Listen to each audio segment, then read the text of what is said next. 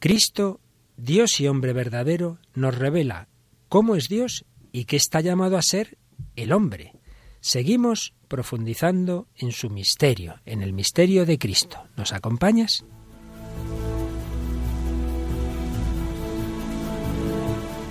Comienza El hombre de hoy y Dios.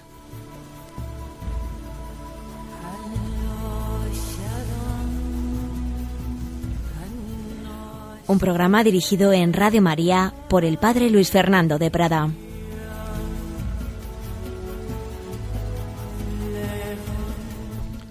Un cordial saludo, queridos amigos, querida familia de Radio María, y bienvenidos a esta nueva edición del Hombre de Hoy y Dios, en este bloque quinto tan bonito en el que estamos tratando de Jesucristo, Dios y hombre verdadero. Y una semana más contamos con Raquel Sánchez Mayo. Hola Raquel, ¿qué tal? Hola, buenas Luis Fer. Bueno, ¿has sido seguidora de Jesucristo esta semana? Sí, es intento. Por lo menos lo has intentado. Eso es. Y además te has traído aquí una amiga eh, un- que, que precisamente me presentaste tú en alguna ocasión y aquí tenemos a Isabel Trejo. Hola Isabel, ¿qué tal? Hola, ¿qué tal? Bueno, esto es tu primera vez en la radio, ¿verdad? Sí. Bueno, pero seguro que te va a gustar, Isabel. Oh, Bueno, vamos a verlo. Yo creo que sí. Seguro que sí. Isabel, tú estudiaste Yo estudié hostelería y estu- y turismo, turismo y después empresariales. empresariales y, y a pesar de tantos estudios estás ahora en el paro. Bueno, bueno, bueno. Pero todo llegará, todo llegará. Y como aquí no hay paro en la iglesia, porque aquí todos trabajamos por algo bueno, hoy aquí estás de voluntaria en Radio María. Pues muchas gracias por participar en nuestro Gracias programa. Y Raquel, tenemos como siempre unos cuantos correitos y me parece que me has traído un par de ellos. Uno ya habitual de nuestro amigo Nacho de Sevilla, a ver qué nos cuenta, que nos lo has resumido tú un poquito. En este último programa creo que han ilustrado perfectamente el pilar fundamental sobre el que cimentar la vida cristiana. La cuestión fundamental para un cristiano es afrontar la famosa pregunta que Jesús hace a los discípulos. ¿Y vosotros? ¿Quién decís que soy? Antes les había preguntado la opinión que la gente tenía de él, que vendría a ser lo que, explicaron de cómo la sociedad, las ideologías, etcétera, han entendido la figura del Señor. Esa es una visión externa, basada en la opinión de los demás, pero en ella Jesús queda reducido a una simple categoría, separado del corazón humano. Sin embargo, Jesús no quiere que el hombre lo siga por la opinión ajena, sino que lo haga libremente y de corazón, porque no se puede amar lo que no se conoce. Ojalá que este año de la fe sirva para que meditemos y profundicemos en esa pregunta que Jesús hace, para que maduremos nuestra fe y nos convirtamos a Él de corazón. Gracias por la ayuda que nos da a través de su programa. Pues de nuevo, gracias a ti, Nacho. Eh, nos hace una labor estupenda de síntesis del programa anterior, ¿verdad? Y, y este deseo de que profundicemos en el año de la fe. Y nos ha escrito también Pilar, y ya que tenemos a Isabel que trabaje algo, y nos lea un, un correo mucho más cortito que nos ha escrito Pilar. Pues Pilar nos dice, gracias por el programa El hombre de hoy y Dios. Se ha escuchado tantas frases y reflexiones tan llenas de fe que he pedido los CDs en MP3 para volver a escuchar y compartir, para aumentar y descubrir al hombre de hoy, el único Dios. Gracias. Pues también gracias a ti, Pilar, que nos recuerda que en efecto podéis pedir los CDs con todos los programas anteriores y así podemos profundizar en ellos. Pues vamos adelante a profundizar hoy en el misterio de Jesucristo.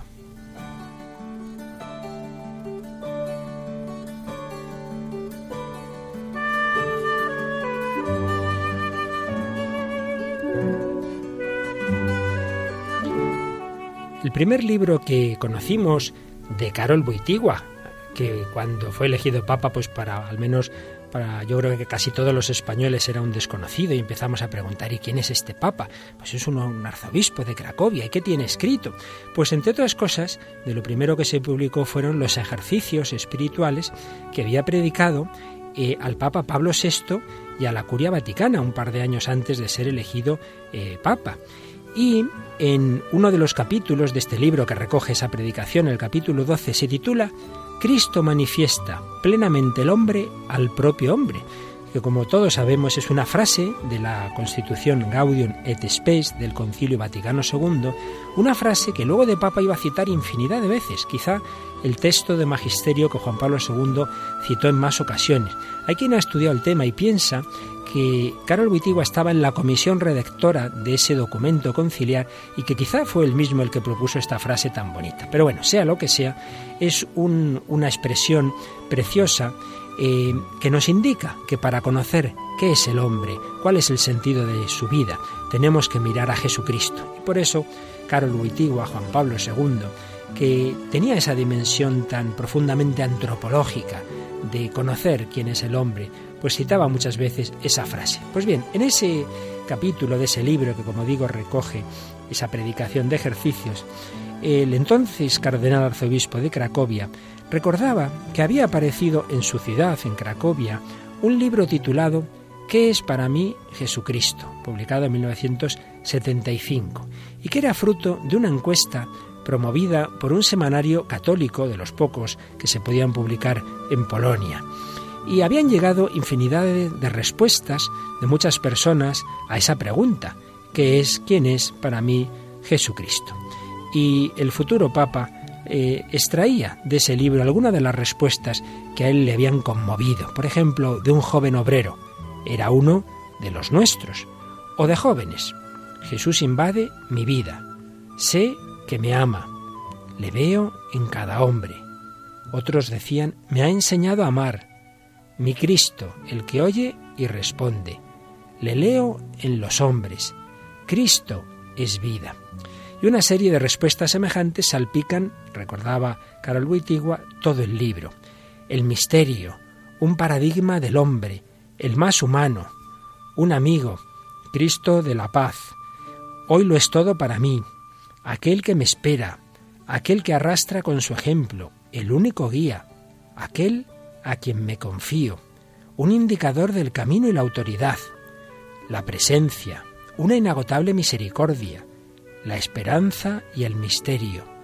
Él es felicidad o Él simplemente es.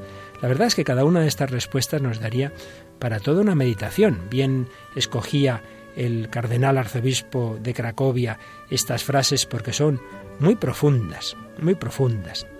También recogía otra muy bella.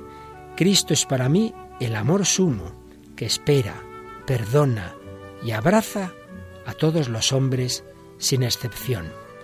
Otro joven decía, creo que no se puede ser hombre completo sin Cristo. Este es precisamente mi Cristo, la respuesta a lo que hay de más importante. Él me ha dado la certeza de mi humanidad, el amor. Un jurista escribía lo siguiente, estoy infinitamente agradecido a mi guía divino, ancla de la verdad, tan actual en nuestros tiempos. Jesús me permite salvar mi dignidad, me permite ser yo mismo en el trabajo, en el hogar, entre mis amigos. Se lo agradezco a Dios hombre continuamente. También había respuestas que confesaban sinceramente que para ellos seguir a Cristo es difícil. Las dificultades sobrevienen cuando hay que aceptar la cruz cada día. Entonces Cristo se hace difícil, pero también más verdadero. En definitiva, Juan Pablo II, el que iba a ser Juan Pablo II, nos recordaba cómo para tantos hombres y mujeres del mundo, y no olvidemos que eran respuestas de un país sometido a un régimen totalitario comunista en que se perseguía de una manera más o menos fuerte o suave según la época la religión, pero esa persecución no consigue anular ese deseo que todos los hombres tienen de Jesucristo.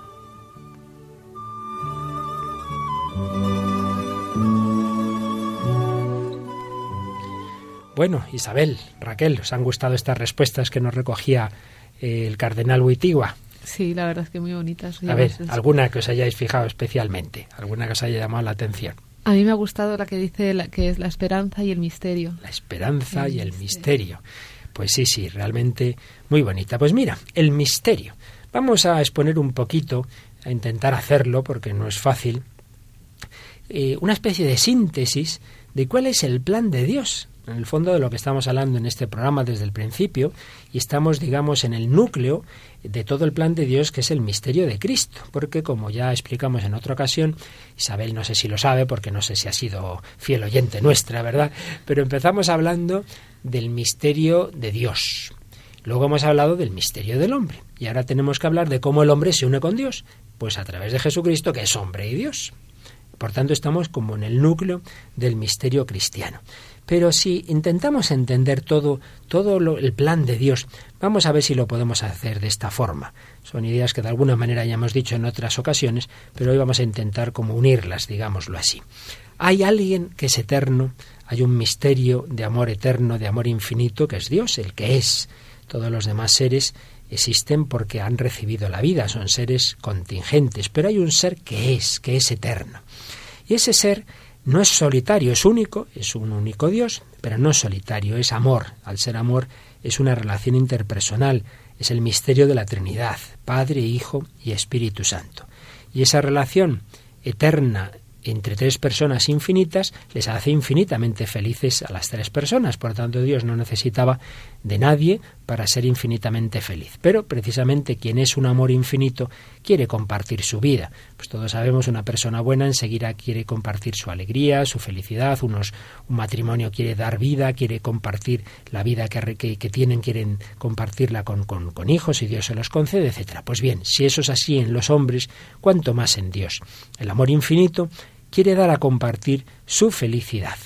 Pero ¿cómo, cómo podemos eh, compartir la felicidad de Dios? Para ello necesitamos eh, una dimensión en nuestra persona que no sea puramente biológica, porque para unirnos con Dios necesitamos el espíritu. Y en efecto Dios ha creado, al menos que sepamos, dos tipos de seres espirituales, los ángeles, puramente espirituales, y los hombres, que aunque tenemos evidentemente esa dimensión corporal, pero también tenemos un espíritu. Todo esto hablamos en su momento. El caso es que gracias a ese espíritu podemos unirnos con Dios. Pero, ¿cuál es la forma de unión con Dios que Él ha pensado para nosotros? Pues no una unión impersonal, digamos, de tipo de fusión, como cuando el café se mezcla con la leche y luego ya no se pueden separar, no nos fusionamos con, con, un Dios anónimo en modo orientalista, como el río desemboca en el océano y ya está todo fusionado, sino que Dios nos invita a unirnos con Él por un camino que también se da entre las personas humanas. A ver, Raquel, ¿qué realidad hay entre los seres humanos que hace que dos, dos personas pueden estar muy, muy unidas, pero a la vez cada una ser cada una.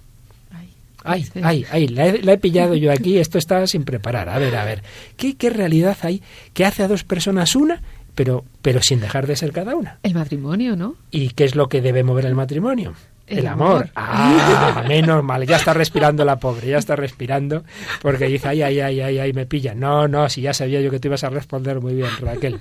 Pues claro, existe una realidad misteriosa que es el amor que hace de dos seres, o de varios seres, pero es verdad que de, de una manera muy particular en el matrimonio, de dos seres hace uno en el afecto, pero cada uno es cada uno. En el matrimonio, no digamos unión madre-hijo, incluso puede tenerlo en sus entrañas durante nueve meses y parece que es uno, pero en realidad son dos seres distintos, ¿verdad?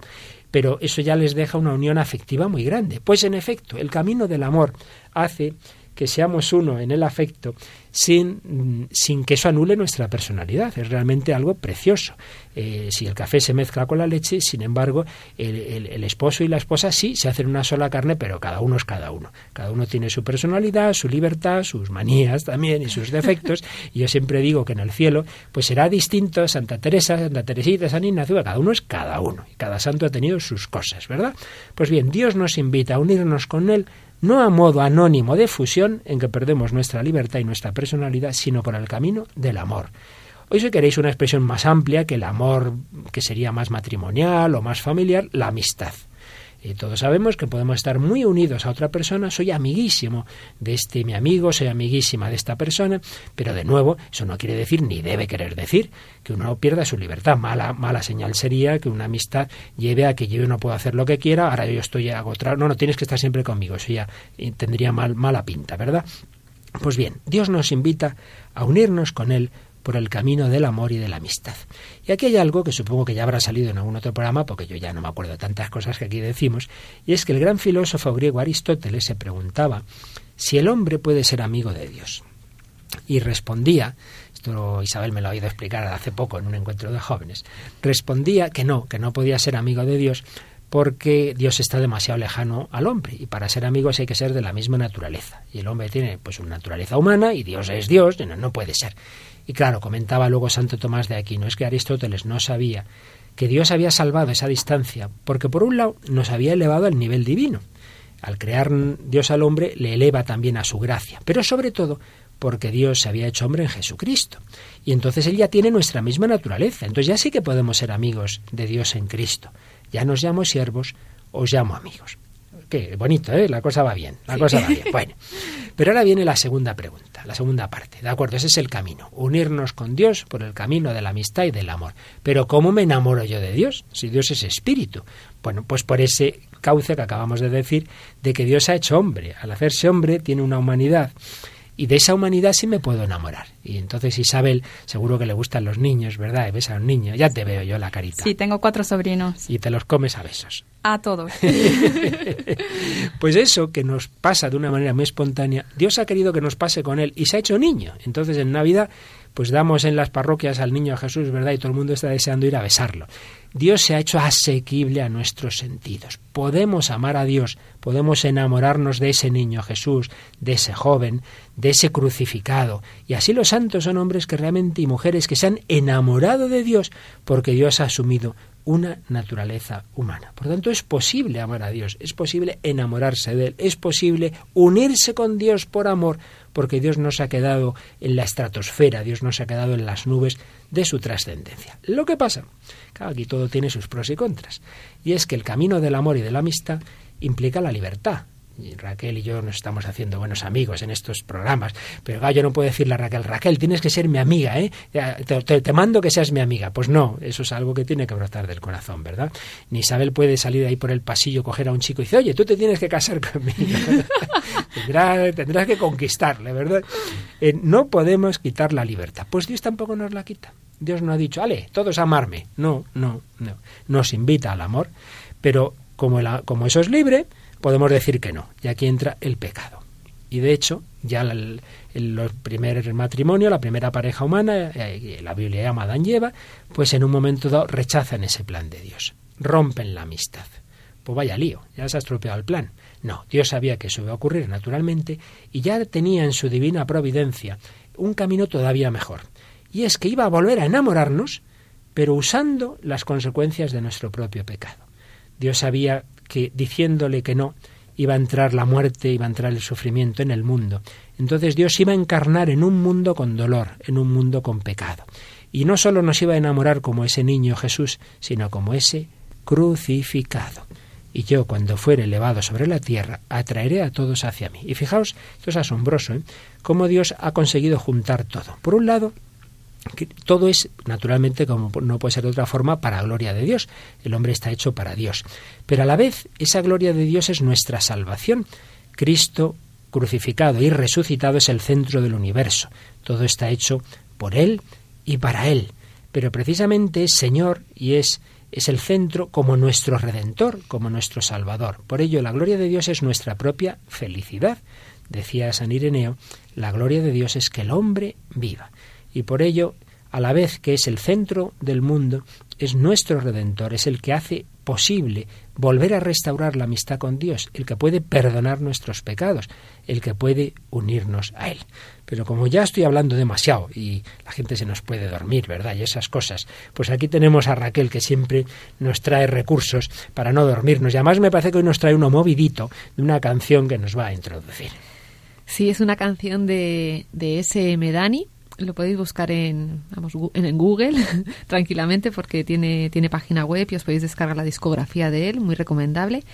Eh, Dani es un religioso marianista, estudió ingeniería informática y también es rapero.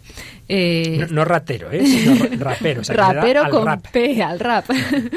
El tema que vamos a escuchar, escuchar se llama Veniz a mí que bueno eh, también lo canta junto a, a Javi Blanca que ya pusimos alguna canción en otro momento suya y bueno pues Dani decir aparte de que es un encanto de persona pues mm, dice en, su página de Facebook dice un resumen así un poco de lo que de su vida y dice vivo la vida testimoniando el amor que Dios nos ha revelado en Cristo y también con el rap Así que. Pues nada, vamos a escuchar esta canción Dando Vida, Venid a mí, que tiene mucho mensaje.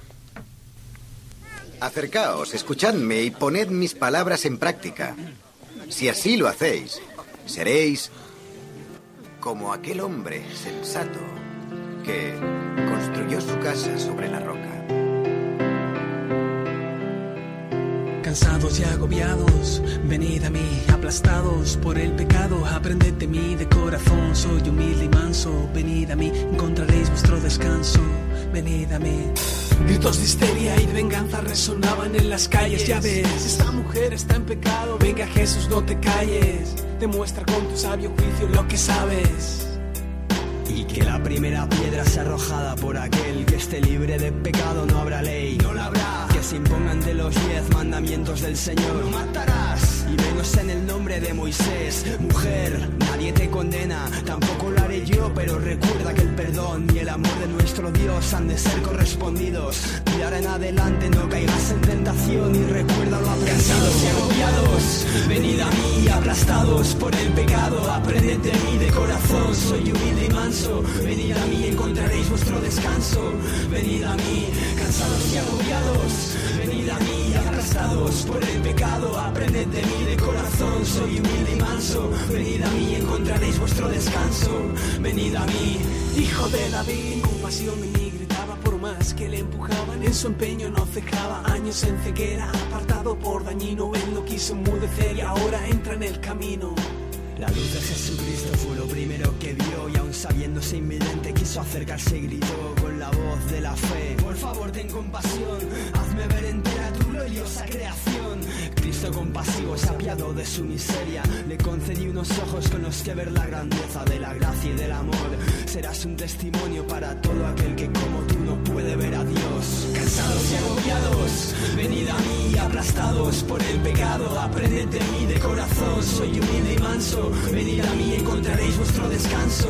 Venid a mí, cansados y agobiados. Venid a mí, aplastados por el pecado. Aprended de mí de corazón, soy humilde y manso. Venid a mí, encontraréis vuestro descanso. Venid a mí. De las aguas del Jordán a nueva vida nos llamaba. Era Juan y bautizando a Jesús anticipaba. Abba, es el Cordero de Dios, exclamó al ver adentrarse en las aguas al Señor. Jesucristo, a pesar de su condición divina, se hizo cordero para entregarnos su vida. No hizo alarde de su forma de pastor, al contrario, siendo grande amor y se rebajó y nos dejó un camino para seguirle las huellas, para hacer las cosas nuevas, uniendo nuestra entrega a la suya, a la suya, a la caridad más plena, la más bella de las lunas, le acompañaban estrellas, cansados y agobiados, a abrazados. Como podéis fijaros, queridos oyentes, está dándonos un resumen esta canción del misterio de Cristo, de lo que ha hecho por nosotros, cómo ha venido a divinizarnos. Él siendo de condición divina se hizo cordero para entregarnos su vida, para enamorarnos de Él, para elevarnos a ese nivel de Dios al que quiere que podamos ser partícipes por toda la eternidad. Y el discípulo nos transformó en sus hijos creando un nuevo vínculo. Para que no se perdiera ni una gota de sangre a los pies de aquella cruz de redención está su madre. Conoce nuestro llanto, conoce nuestra sed. Recoge en un cáliz para darnos de beber aquellas gotas de sangre que brotan del costado, aquellas gotas de agua del amor enamorado. Dichosa fue la entrega, aquello fue el mejor regalo. Dijo: Ahí tienes a tu madre, madre, ahí tienes a tu hijo. Cansados y agobiados, venid a mí, aplastados por el pecado. Aprended de mí de corazón, soy humilde y manso. Venid a mí, encontraréis vuestro descanso. Venid a mí, cansados y agobiados. Venid a mí, aplastados por el pecado. Aprended de mí de corazón, soy humilde y manso. Venid a mí, encontraréis vuestro descanso. Venid a mí, cansados y agobiados. Venid a mí, aplastados por el pecado. Aprended de mí soy humilde y manso. Venid a mí, encontraréis vuestro descanso. Venid a mí, cansados y agobiados. Venid a mí, aplastados por el pecado. Aprended de mí de corazón, soy humilde y manso. Venid a mí, encontraréis vuestro descanso. Venid a mí.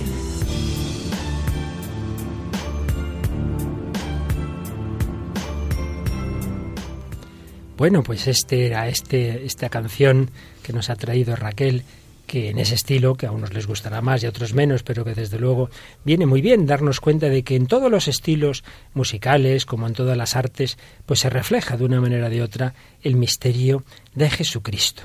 Ese Jesucristo que da sentido a la vida de tantos hombres y mujeres desde hace 20 siglos. Oíamos esos testimonios que el entonces cardenal de, Cracovia, Karol Wojtyła, recogía de aquel libro que se había publicado en Polonia, en Cracovia, pero esto sigue ocurriendo, evidentemente. Jesús da sentido a la vida de tantas personas. En los momentos buenos, lo que decimos en los misterios del Rosario, ¿verdad? Jesucristo da sentido a nuestras alegrías, misterios gozosos, da fuerza y consuelo a los misterios dolorosos, a los momentos de dolor, y nos ilumina la vida, misterios luminosos, para llegar a la luz definitiva, a la luz eterna, misterios gloriosos. Pues bien, Hacía ya algún tiempo que no traíamos testimonio, que es una cosa muy importante en nuestro programa. Bueno, siempre tenemos testimonios, pero por ejemplo la semana pasada era Giovanni Papini, que murió hace ya muchos años.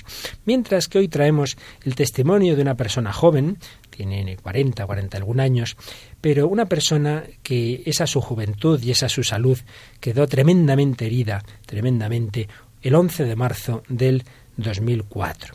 Estoy hablando de Esther Saez, víctima del terrorismo, que iba en uno de los vagones de uno de los trenes que estalló en aquella fatídica mañana del 11 de marzo. Y Esther, gracias a Dios, he podido tratarla y conocerla en varias ocasiones, le he oído varios testimonios y hoy vamos a escuchar el que hace poquito tuvo en un encuentro de jóvenes donde ella pues nos habló de lo que significó en su vida eh, el acompañamiento de Cristo en, eso, en esa, su nueva vida, digamos, desde ese 11 de marzo. Ya estuvo a punto de morir, más muerta que viva, y el Señor la fue sacando, pero sobre todo lo importante es que en un dolor tan extremo de cuerpo y de alma, pues si Raquel, uy Raquel, Esther, bueno, son dos nombres del Antiguo Testamento, ¿verdad Raquel? Pues si Esther pudo y puede vivir con esa sonrisa en los labios, vosotras dos la habéis visto, la habéis oído y la conocéis y sabéis que no estoy inventando nada, es una mujer feliz, si puede hacerlo es precisamente gracias a Jesucristo. Pues vamos a oír testimonio un poquito resumido, aunque la calidad fue tomada en una forma que quizá no es la perfecta de audición, pero vale tanto la pena el contenido que aunque la calidad de, de sonido no sea la ideal, creo que conviene que podamos escuchar este testimonio de Esther. Esa historia que comenzó un 11 de marzo de 2004 y que me acompañará mientras viva. Una experiencia que me enseñó que la mayor prueba de fe es amar la cruz y perdonar y que nunca se pueden separar. Aquel día iba a trabajar y tuve la mala suerte de encontrarme en el tren del pozo. El impacto me dio de lleno porque iba en, la misma, en el mismo vagón que la bomba. Así que, pues mi diagnóstico cuando llegué al hospital del Gregorio Marañón en Madrid, pues fue más o menos una sección de la arteria hepática, estallido de los dos pulmones, alveolos pulmonares quemados, un coágulo en la cabeza con pérdida de visión, hemiplegia izquierda, un cuadro un poco complejo. De hecho, me dieron 24 horas de vida. Pues no fue así. Cuando llevaba siete días en coma, inducido, pues que eso lo hacen para que tengas menos dolores. Entre otras cosas, pues me tuvieron que despertar porque me asfixiaba. En vez de aquí tener el respirador, me tuvieron que hacer una traqueotomía. Y entonces ya no, no era compatible el estar en coma, ¿no? Y entonces me vi en la unidad de críticos sorda porque se me estallaron los dos tímpanos, eh, sin ver, con la traqueostomía hecha, no me podía mover, me trasladaban con una grúa siempre, no podía utilizar mi brazo izquierdo, estaba quemada, muerta de dolores y sola. Y os digo por qué sola. Porque cuando estás en la unidad de críticos, a los familiares les dejan entrar 10 minutos solo. Y esos 10 minutos a ti te tienen bastante sedadita para que los familiares no sufran. Porque claro, el, dolor, aunque tú lo quieras disimular, pues cuando es tan intenso es que se marca, no, no hay manera. Con lo cual, cuando estaba realmente consciente, no veía ninguna cara conocía. Entonces me sentí tan confusa, tan mal, tan débil, que estaba convencida de que podía morir en cualquier momento y no era mentira. Los médicos informaban a mi familia que mi situación era crítica y había pocas esperanzas. Os aseguro que lloré durante mucho tiempo en la unidad de críticos. No paraba de hacerlo. Nada tenía sentido hasta que vi a mi Cristo sentado a los pies de mi cama diciéndome, no tengas miedo, Esther. Estoy contigo. Me he clavado contigo en esta cruz que te toca llevar para que nunca te sientas sola. Y es que Cristo se ofrece en el dolor a todos y cada uno de nosotros. Y aunque no es comparable mi dolor con el de Cristo, ni mucho menos, me ayuda a identificarme con Él. Analizando un poco todo lo que sentí en aquellos momentos, creo que pasé mi propio pequeño Getsemaní, pero de la mano de Cristo. Él me agarró fuerte y no permitió que le diera nunca la espalda. No ha sido ni es un mérito mío, sino la grandeza de Dios que todos los días de mi vida y a todas horas reconstruye esta pequeña vasija de barro que es mi alma. Había sentido el abandono, el dolor que me habían producido personas a las que no conocía ni les había hecho nada. Sentí el miedo, la angustia. Pero me ayuda mucho pensar que Cristo lo pasó primero en el huerto de los olivos. Yo también estaba presente en su dolor y en su angustia, en aquellos momentos. Todos estamos con nuestras pequeñas cruces en Getsemaní. En mi interior le decía, ¿qué sufrimiento tan tremendo tuviste que pasar en Getsemaní, porque esto es para volverse loca. No me dejes que sin ti no puedo. Volví a llorar intensamente, pero ya no de miedo, sino como Pedro cuando miró a Cristo al salir del Sanedrín. Primero por tristeza, por haber dudado, y después de alegría por saberme perdonada querida y acompañada por un Cristo que me entendía y comprendía perfectamente. Mirad, el dolor físico o psíquico puede llegar, pudo llegar a ser, a ser tan intenso que al final te lleva a una encrucijada. O bien te desesperas porque no has entendido el mensaje de la cruz, como el pobre Judas, o bien te vuelves como un niño asustado como Pedro, que busca incesantemente encontrarse con el rostro de Cristo. Ahí está la clave. El secreto para superar todo esto y cualquier problema que tengamos todos es ser dócil al Espíritu Santo, vaciarse de uno mismo y llenarse de un Cristo que te lleva en brazos en los momentos más duros. Todos tenemos noches oscuras, pero no debemos perder nunca el norte y gritar a Cristo, gritar de verdad, ¿eh? Si hace falta, ¿dónde estás que no te siento? Cristo también le hizo esa pregunta a Dios en Getsemaní. Mirad cada prueba que me hacían, cada cambio de traquetomía, hasta los cambios de cama, para mí era tremendo de dolor pero me consolaba pensar que el dolor es redentor, porque si no, ¿qué sentido tiene? En la última semana que estuve en Críticos permitieron que mi marido estuviese conmigo casi todo el día y que mi familia pudiera entrar también a verme. Los pobres se iban turnando porque todos querían estar y solo podía haber dos. Es fundamental la familia, os lo aseguro. Aunque no te digan nada, aunque no tengan voz, porque con las lágrimas de ver el dolor a veces no pueden hablar y no tienen voz para decirte nada porque no saben qué decirte. Pero solo verlos allí,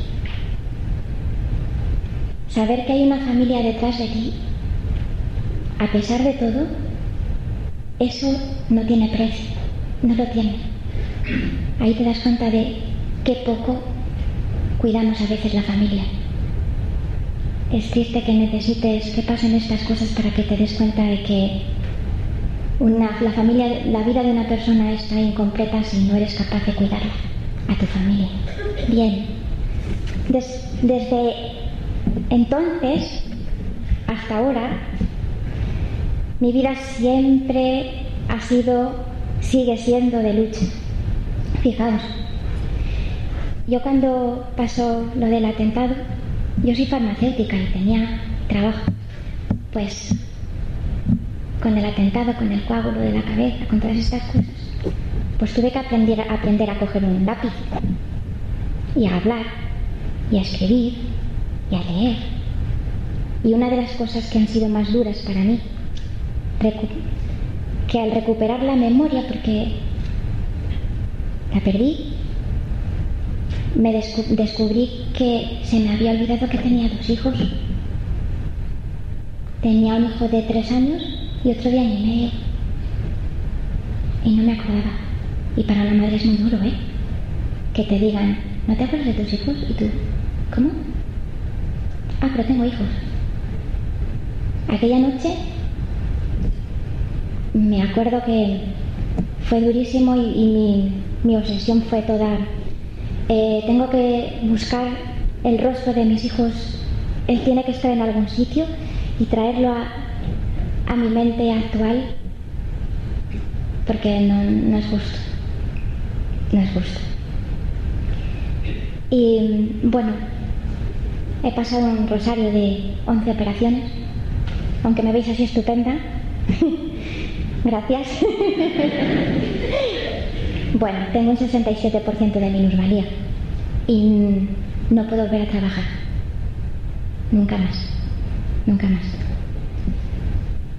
Sé que al final hay que aceptar la voluntad del Padre desde la serenidad y la paz. Es el hágase incondicional de María. Y que no se nos olvide que todos estamos llamados a imitarla y a fiarnos de Dios como hizo ella. Mi atentado, aunque suena raro, ha servido para muchas cosas, pero sobre todo para que todos nos demos cuenta de que Dios está por encima de la muerte y de que la oración es el regalo más hermoso que nos dejó Dios en labios de Cristo. Estoy aquí gracias a la oración de tantas y tantas personas no os podéis ni imaginar, ni imaginar. Aceptar esa situación y cualquiera que se nos pueda presentar en, en nuestra vida, para mí es ser capaz de rezar el Padre Nuestro con el corazón, deteniéndose especialmente en el perdón y mirando al sagrario. Y os digo por experiencia, no se perdona de verdad si al pensar en las personas que te hacen daño, sientes rencor. Hay que perdonar 70 veces 7 o como decía Madre Teresa de Calcuta, hasta que duela. Pero perdonar. Perdonar. Y rezar por las personas que te, te hicieron daño para que encuentren el camino. Cristo, no se nos puede olvidar, en su último aliento dijo, Padre, perdónales porque no saben lo que hacen. Tras Getsemaní viene siempre la resurrección y os aseguro que tras cada pequeño calvario que he experimentado desde entonces, siempre ha habido una resurrección gloriosa. Y tenemos que estar seguros de que por muy doloroso o, difícil que parezca, cualquier situación siempre podemos resucitar. Mirad, hoy soy una persona inmensamente feliz porque Dios me permite ayudarle a llevar su cruz. Y aunque tenga momentos muy duros, que también los tengo, no os creéis que siempre estoy con la sonrisa colgada, no. Sé que siempre está su regazo para meterme en él, a llorar, mientras él seca mis lágrimas. Ese regazo muchas veces es en forma de esposo, hijos, familia y muy buenos amigos. Y doy gracias por ello.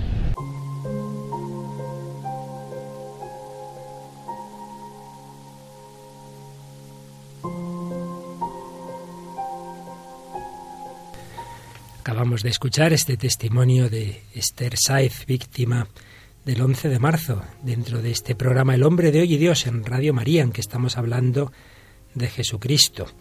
Servidor, el padre Luis Fernando de Prada, con ayuda de Raquel Sánchez Mayo e Isabel Trejo. Isabel, te veo conmovida, aunque ya la escuchaste a Esther no hace mucho, pero volverla a escuchar nos hace pensar mucho. ¿Cuál es tu primera reflexión ante este testimonio de, de Esther?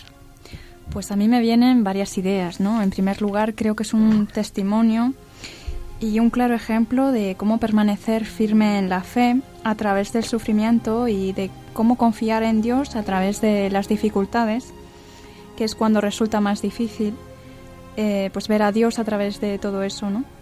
Sin duda. Y Raquel, ¿con qué te has quedado?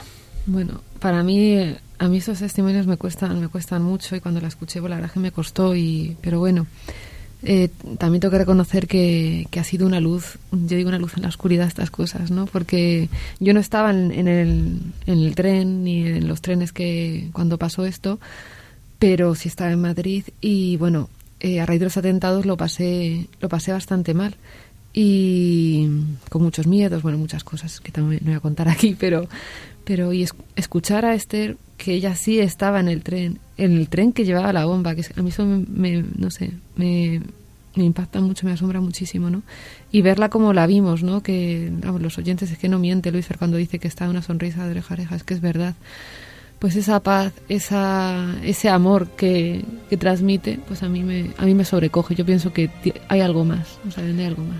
Hay algo más, es el misterio de Cristo. Ella nos ha dicho cómo se sentía sola hasta que de alguna manera Jesús la hizo sentir que no, que no estaba sola, que Él estaba con ella, que había sufrido la pasión precisamente para acompañarnos en todos nuestros dolores y que en esos Getsemanís que todos pasamos, Cristo está ahí, Cristo nos da la mano, nos decía esto Esther, Jesús me cogió fuerte, me cogió fuerte, me llevó de la mano. Y ciertamente se cumple en ella una frase preciosa del Catecismo de la Iglesia Católica, el número 478.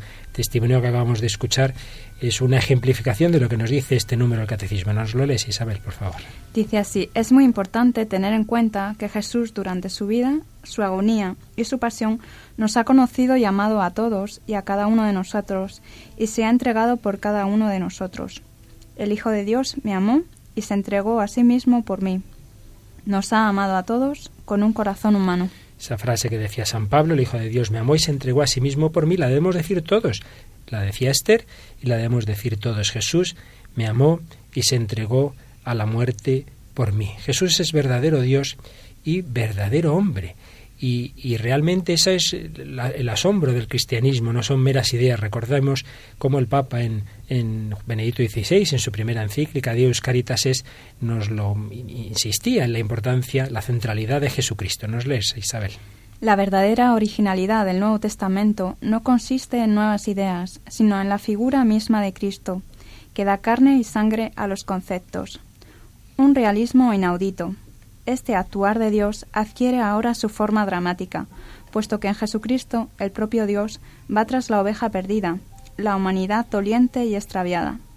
Poner la mirada en el costado traspasado de Cristo, del que habla Juan, ayuda a comprender lo que ha sido el punto de partida de esta carta encíclica. Dios es amor. Es allí, en la cruz, donde puede contemplarse esta verdad, y a partir de allí se debe definir ahora qué es el amor, y desde esa mirada el, cristian, el cristiano encuentra la orientación de su vivir y de su amar. Estamos llamados al amor, amar a Dios, y eso es posible enamorándonos de Jesucristo.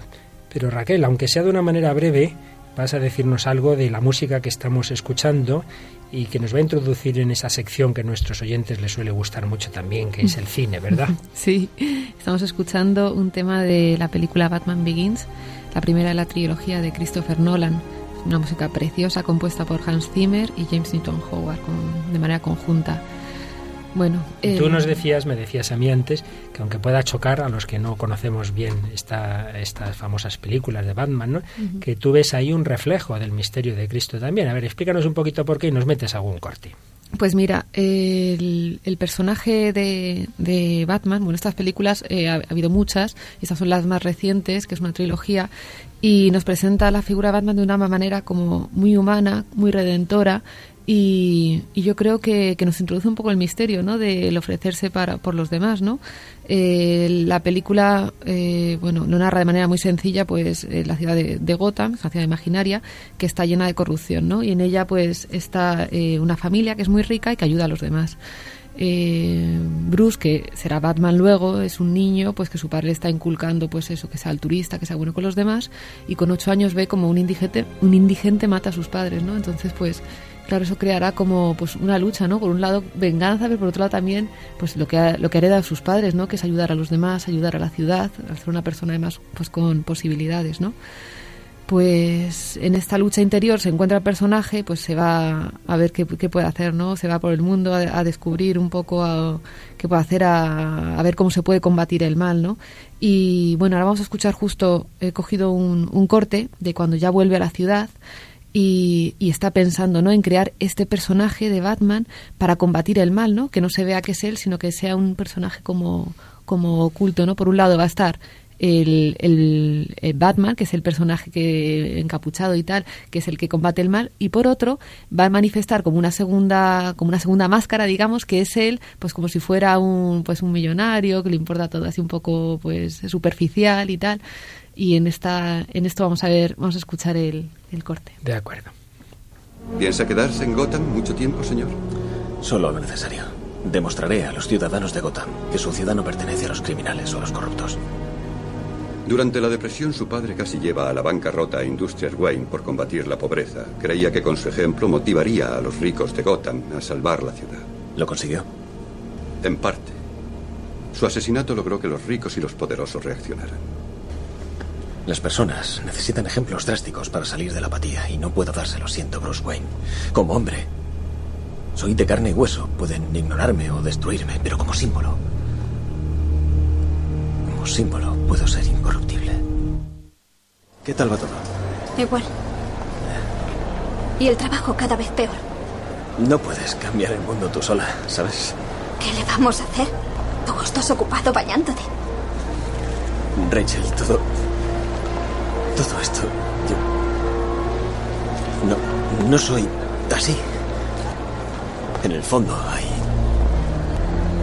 mucho más. En el fondo puede que seas el mismo chico estupendo que eras. Pero no estás actuando bien. Y se nos conoce por nuestros actos. A ver, Raquel, nos ayudas un poquito a, nos has unido aquí un par de cortes, nos les das un poco el sentido en relación con, Jesucristo.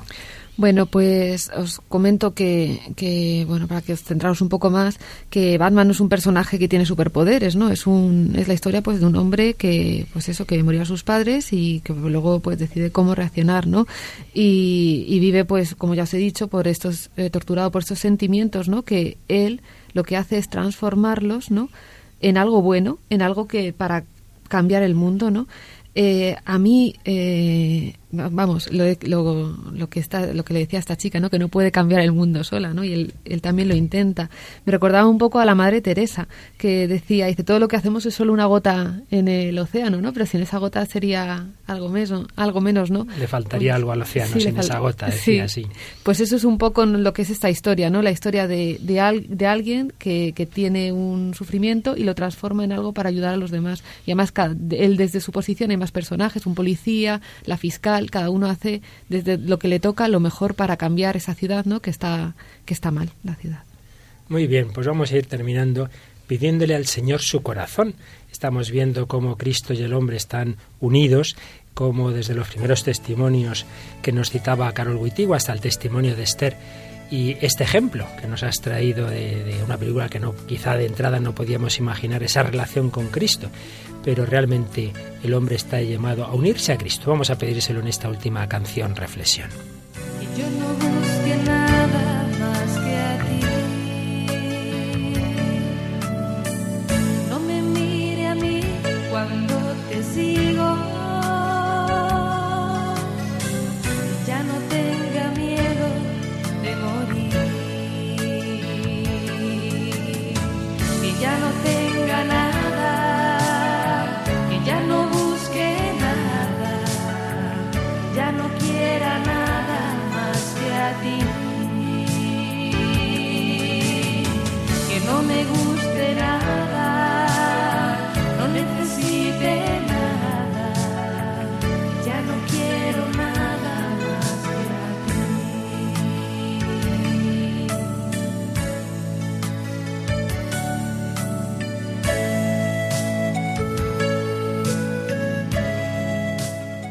Ya no quiero nada más que a ti, porque teniendo a Jesucristo lo tenemos todo, el sentido de nuestra vida, la fe, la esperanza, el amor y en el dolor el acompañamiento de alguien que nos lleva por la cruz a la luz.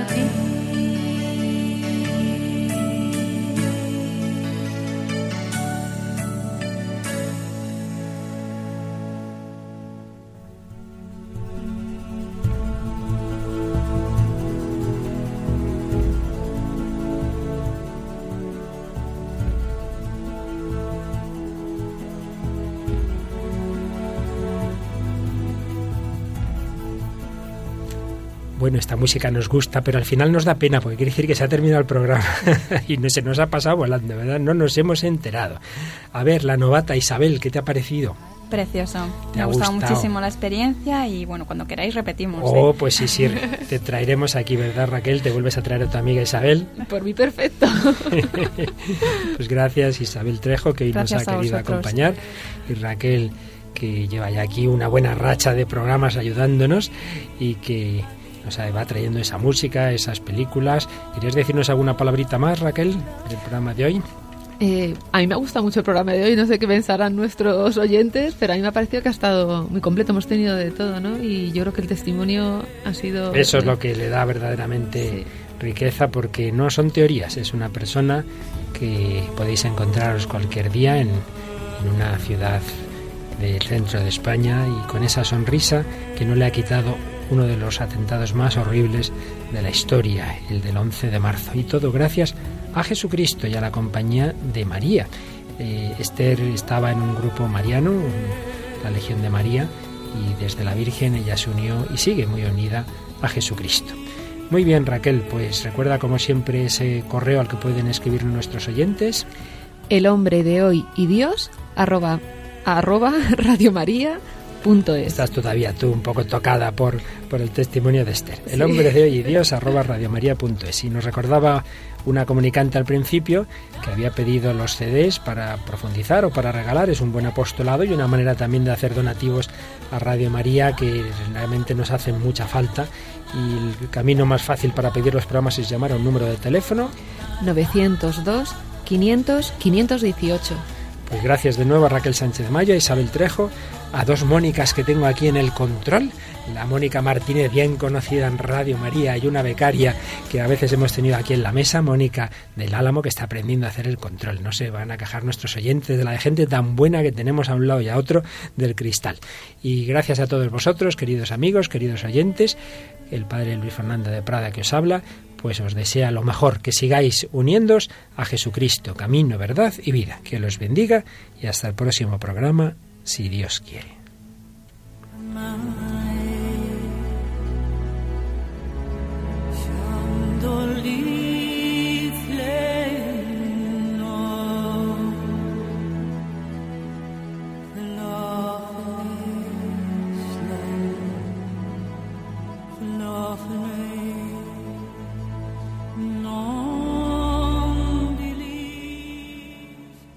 Han escuchado en Radio María El hombre de hoy y Dios, un programa dirigido por el padre Luis Fernando de Prada.